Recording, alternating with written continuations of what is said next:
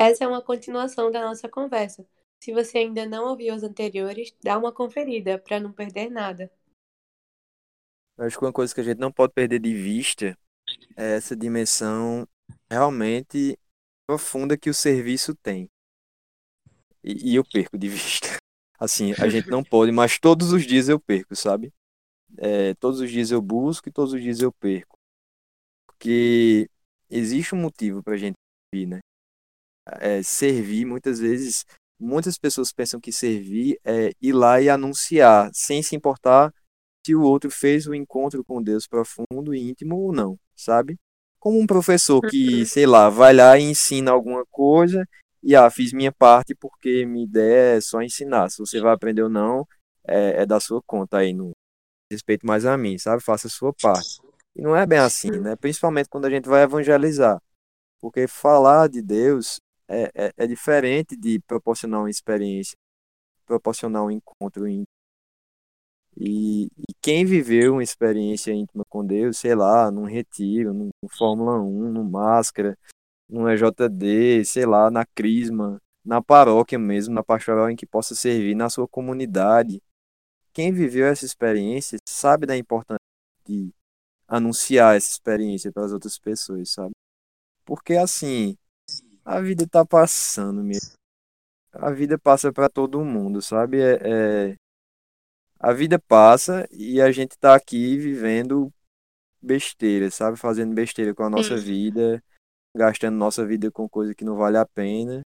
E, e, meio que desperdiçando sementes quando a gente poderia estar tá realmente servindo de maneira profunda e trazendo pessoas para mais perto de Deus. Né? Com certeza. É isso. Precisamos deixar de perder tanto tempo, né? De nos estressar demais com coisas que não valem a pena. Tanta coisa boa que nós possamos, que nós podemos fazer com o nosso tempo e até aquela ideia bem de tempo, a questão de prioridade e quantas vezes a gente não coloca a prioridade certa no lugar, né? Exato. E Sim, e aí uma outra coisa que ficou.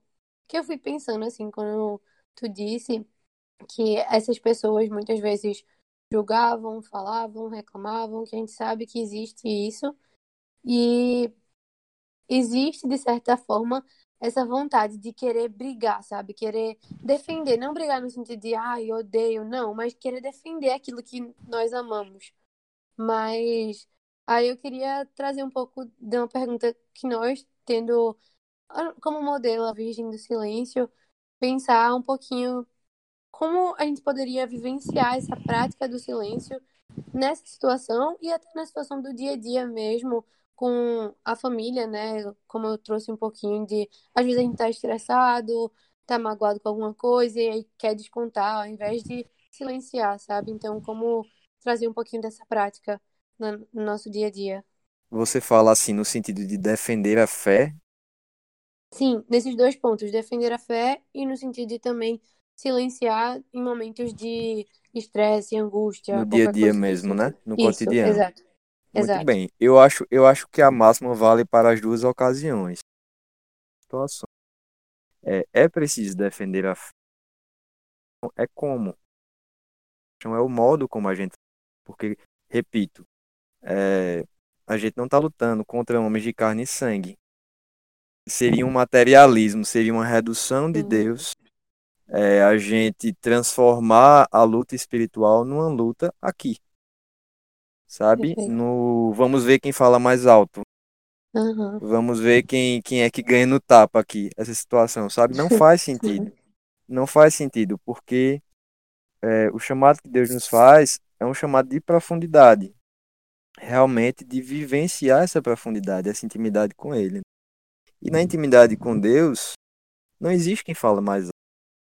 Muito pelo contrário, né? É, eu preciso falar baixo para poder ouvi-lo. E muitas vezes, para anunciar e defender a fé, né? É, sobretudo a igreja mesmo, que a igreja nos coloca, porque a igreja é nossa mãe. Nós não podemos é, vacilar nesse sentido e nem ser morno eu não estou falando aqui de ser relativo, sabe? Relativista. Sim, sim. deixar que as coisas sejam pela metade, sabe? é, de eleger as coisas da igreja que eu concordo e as que eu não concordo, e aí criar minha própria igreja. Não, não é sobre isso. Né? Nós temos uma mãe, que é a igreja, que é um presente de, de Deus para nós, esposa de Jesus Cristo. Nós somos essa igreja. Nós somos parte desse cuja cabeça é Cristo. E precisamos uhum. sim defender a fé. A questão é como né, nós defendemos essa né? Aí entramos na segunda situação, que é no nosso dia a dia, na nossa casa, às vezes, sei lá, quando a gente tá bravo com os pais, bravo. Eu nunca falo essa palavra bravo, eu quis falar porque eu tô num podcast e eu achei bonito falar aqui. eu nem pronuncio muito bem o R, inclusive, quem não percebeu vai perceber agora, né? Porque uma coisa é você falar pessoalmente, outra coisa é você estar tá gravando sua voz. Então, você que estava desconfiando, eu realmente não falo R, tá? Eu tenho esse problema na minha dicção e agora você vai ficar com isso na cabeça até o finalzinho do episódio, mas aí o problema é seu, você vai ter que lidar. É, então, é, nas nossas situações do dia a dia, além dessa defesa de fé mesmo, da defesa da igreja, a gente também muitas vezes quer ganhar no grito, né? Muitas vezes Sim. a gente quer ganhar no, sei lá, se estão falando besteira e é injusto, eu tenho que falar uma coisa justa por cima. E é uhum. nesse papo de justiça que muitas vezes a gente se perde, porque as nossas ações, elas podem até ser justas, mas não são amorosas. Uhum. É, muitas certeza. vezes a gente, a gente se perde realmente na justiça, porque Deus é justo e a gente precisa lutar por justiça, sim, mas nunca perdendo o amor. A régua da gente é realmente o amor. Se a gente passa a perder o amor, se a gente começa a desistir das almas, se a gente começa a criar uma igreja higienista, onde a gente divide mais do que a gente une, é sinal de que alguma coisa está errada, sabe? Não é que a gente uhum. precise uhum. relativizar a fé para poder juntar pessoas. Não é isso, de jeito nenhum. Nós não precisamos fazer isso. No entanto, é preciso ter sempre em mente e no coração e que a igreja é feita pelos filhos de Deus e todos nós somos. Não existe hierarquia espiritual nesse. Né? Estamos aqui todos na mesma condição e precisamos lutar por cada alma, pelas mais difíceis, pelas mais fáceis, mas em unidade para sermos um. E eu acho que é impossível, né, Mari, falar com, com o Bruno e não perguntar, não lembrar de Canção em Mim. Não é isso? pois é.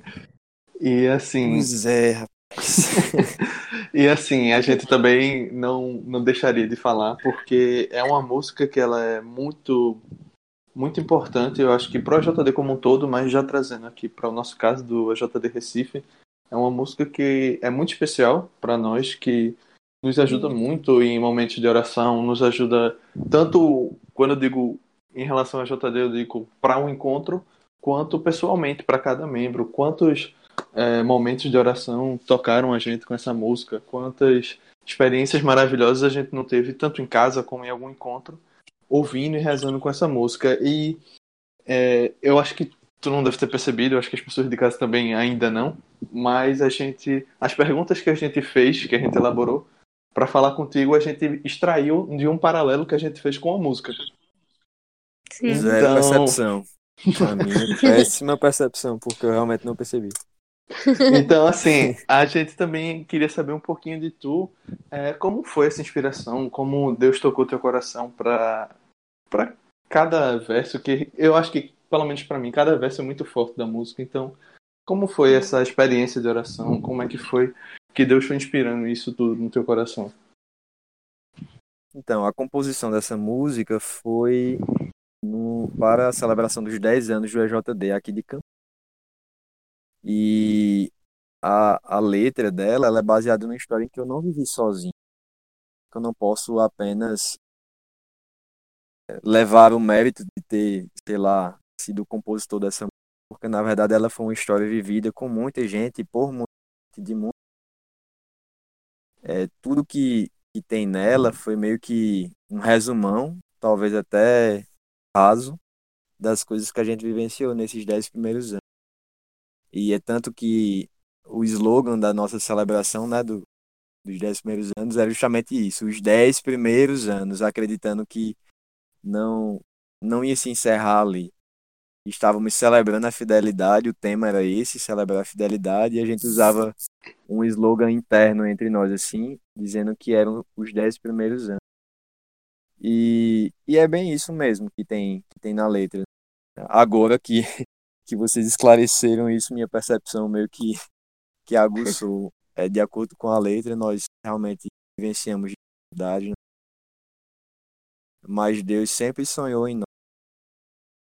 Deus sempre teve desígnios, na verdade, para as nossas vidas. E, e é isso, assim, acho que é um resumão raso. Eu costumo dizer que é um resumão bem raso de tudo que a gente vivenciou e tenho certeza que vocês que ainda permanecem, né, firmes e fortes nesse carisma, assim, levando esse carisma de ser o ministro de Jesus os jovens, é, no Damas, fora do Damas, né, junto com as irmãs que tanto nos ajudam, é, é realmente um, um, desejo constante de celebrar a fidelidade, né, e de perceber que Deus, Deus é essa canção em nós. Ele é essa, no final das ele é a nossa.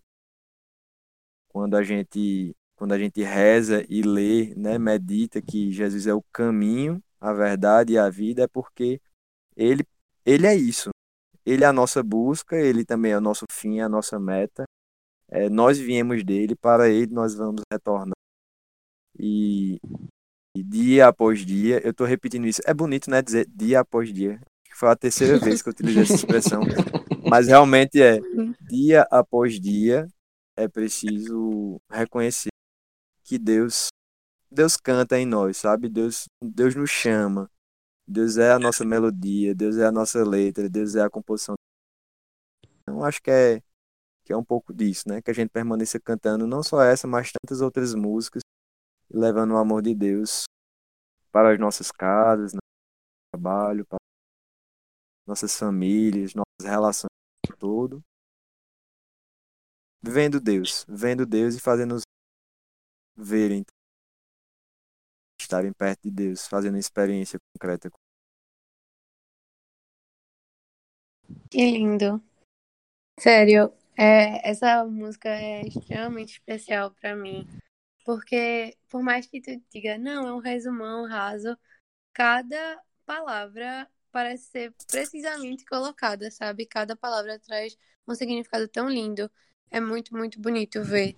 E a gente até queria aproveitar para fazer um comentário, porque, assim, como você trouxe, tu não conseguiu perceber, assim, de início. E talvez parando um pouquinho, tu começou a pensar, é, talvez eu perceba um pouco como foi que eles colocaram algumas partes da música nas perguntas. Mas as coisas de Deus também são muitas vezes assim, né? A gente não consegue perceber inicialmente porque, não sei, a gente não tá com o olhar de fato voltado para aquilo. Mas ele tá sempre ali com aqueles toques bem sutis e tentando se mostrar um pouco pra gente, sabe? Só é uma questão de saber olhar, de estar disposto a olhar e a se entregar para isso. E é, o outro ponto que a gente queria trazer é que a música, de fato, é muito importante, pelo menos para mim, para Nini, enfim. É, muitas pessoas do JD sentem essa importância da música nessa caminhada, sabe? Em busca da, da nossa santidade mesmo. E, inclusive, já deixo aqui o comentário para quem quiser entender um pouco mais sobre isso. Foi no podcast anterior que a gente falou sobre isso, que nós temos Nanda, maravilhosa, comentando um pouquinho da, de como a música é importante na, na, para a nossa caminhada. Mas é basicamente isso. E assim, eu acho que a gente já conversou muito, mas infelizmente, pelo tempo do programa, a gente não vai. A gente vai ter que estar tá terminando mais ou menos por aqui. E mas eu queria aproveitar esse finalzinho de programa para te agradecer muito, Bruno. Primeiro por, por estar aqui com a gente, por a gente sabe que teve algumas dificuldades técnicas que a gente teve que mudar de horário e tudo mais, e dia, na verdade. Mas tu, em todo momento, se disponibilizou, tu é, não teve nenhum problema para tu de, de, mudar de horário nem nada. Então, agradecer não só a disponibilidade, mas a paciência para poder fazer isso tudo.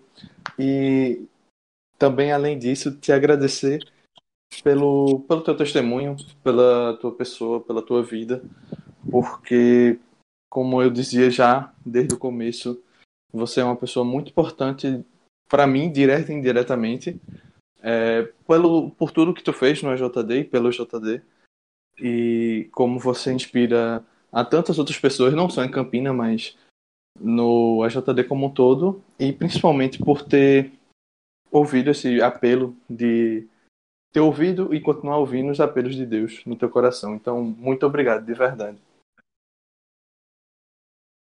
Eu que agradeço a vocês. Eu acho que estar aqui hoje com vocês me ajuda demais, sabe? Me ajuda demais porque no nosso dia a dia, quando a gente vai ficando mais velho, né? tô cheio de cabelo branco. Tô me olhando aqui e vendo. É... Mas é verdade. É... A gente vai, vai esquecendo, sabe? Vai esquecendo do quanto Deus é bom, do quanto Deus é generoso, do quanto a nossa caminhada, ela, embora complexa, ela pode ser simples.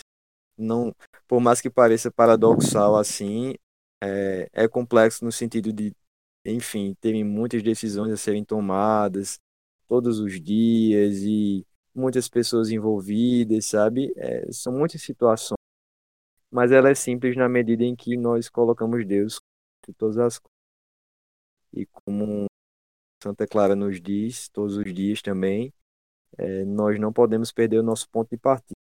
Sim, o EJD foi um dos meus grandes pontos de partida, dos quais é, eu não quero e nem posso esquecer, porque eu não sei vocês, mas isso me constitui mesmo, na minha base. Não dá para pensar que o EJD foi um grupo em que eu participei um tempo da minha vida na época de escolas. É, o EJD é, eu, eu sei que está em mim, sabe?